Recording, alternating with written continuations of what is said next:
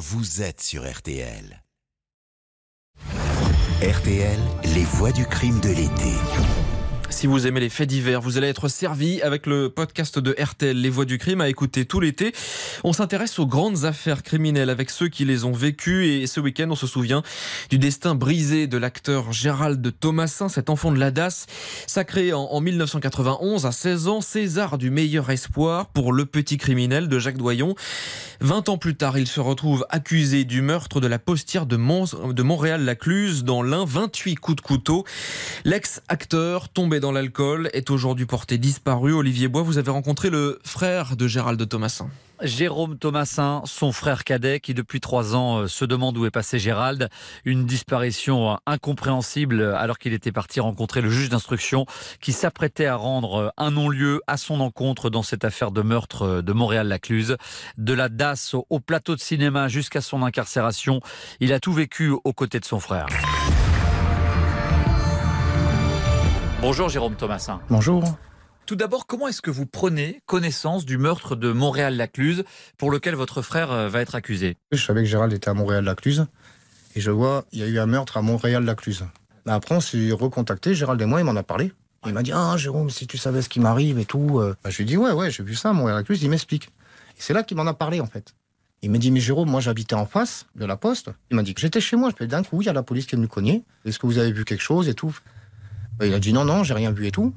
En plus, il était en peignoir et tout. Je regardais la télé toute la nuit. Gérald était en face, il traînait avec les marginaux. Les marginaux, euh, il y en a un qui s'amusait à raconter que comme quoi Gérald, il manquait un couteau chez lui. Très vite, Gérald devient un peu le suspect idéal. Euh, au village, la rumeur court qu'il est coupable.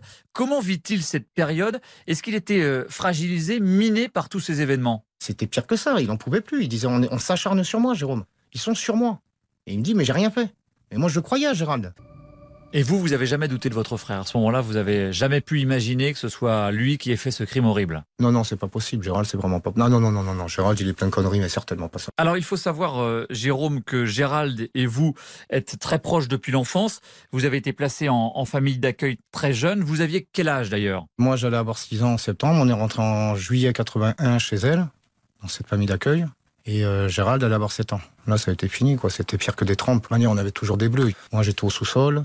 Et ce qu'il y a, la différence que j'ai moi avec Gérald, c'est que moi, ce qui me tue pas me rend plus fort. Mais Gérald, moi, j'en ai encore parlé avec lui en 2017. Il m'a dit, tu sais, Jérôme, ça m'a tué. Ça m'a cassé la gueule. Et c'est vrai que ça l'a tué, ouais. RTL, les voix du crime de l'été. Nous sommes toujours avec euh, Jérôme Thomasin, frère de Gérald Thomasin. Euh, alors Jérôme, il y a ce tournant hein, dans la vie de votre frère en 1990. Il est repéré pour tourner dans le film de Jacques Doyon, Le Petit Criminel. Il m'avait expliqué une fois, je sais pas si c'est passé en caméra. Il m'a dit, écoute, Jérôme, je suis arrivé, il y avait un, couloir, plein d'enfants, des fils à papa, en nœud papillon et tout. Et moi, j'étais sage, il m'a dit, qu'il y avait le, parapluie, il y avait la caméra, il m'a dit, il y avait la télévision, il y avait les magnétoscopes. Le monsieur du casting, il dit, Et si j'étais pas là, est-ce que tu prendras la caméra? Puis il a fait, mais non, j'ai rien fait en ce moment, j'ai pas fait de bêtises. Il a mis une demi-heure à calmer et tout. Puis Gérald, il lui a dit, écoute-moi bien, si t'es pas là, non seulement je prends la caméra, je prends la télévision, je prends les magnétoscopes, et s'il pleut, je prends le parapluie. Puis après, il a fait ce casting qui est passé partout, bien entendu. quoi. Quand il a fait le petit criminel, il n'a pas pensé au cinéma. Il a pensé avec tout ce qu'on a vécu. On était à la DAS, on avait 200 francs par mois. Je pense que lui, il s'est dit, bam, l'argent, quoi, c'est tombé. À l'époque, d'un seul coup, c'était euh, une fortune pour un jeune de 18 ans? Ah oui, oui. 65 000 francs, je crois qu'il a touché pour le petit criminel. On avait 200 francs par mois à la DAS. Alors, imaginez, comme si moi demain je gagnais au loto. hein. À 18 ans, donc Gérald touche tout cet argent d'un coup. Et selon vous, certaines personnes de votre euh, famille y ont vu une opportunité? Mais Gérald était très famille. Donc après, quand notre père est décédé, donc la DAS m'a imposé après aller aux vacances et tout. Puis je voyais déjà, euh, quand je suis arrivé euh, chez ma grand-mère, il y avait la fiche du petit criminel et tout. Je voyais bien qu'il n'y en avait que pour Gérald. Oui, donc on le comprend, Gérald euh, dilapide l'argent du petit criminel. Il continue aussi euh, dans le même temps les, les tournages. À quel moment, vous, vous sentez que son état euh, est en train de se dégrader? Gérald était influençable. Gérald avait tendance à boire jeune, mais pas des masses. Dit comme ça, je suis parti faire un tournage au Portugal. Et un jour, euh, il y en avait un bon, qui se piquait, il a voulu essayer l'héroïne, il a essayé l'héroïne, il- était shooté, et puis fatalement, c'est un engrenage. Puis après, vous connaissez l'histoire de la drogue, hein, pour tout le monde, c'est un engrenage. Puis Gérald est parti dans cet engrenage, c'est là qu'il s'est retrouvé tout seul. Parce que, à force de prendre les gens pour des imbéciles, il y a des limites pour tout le monde. Au tournant des années 2000, Gérald Thomasin bascule dans la drogue et une vie de marginal. Le cinéma l'oublie peu à peu. On continuera demain à explorer ce destin brisé, la prison et sa disparition il y a trois ans alors qu'il allait être innocenté.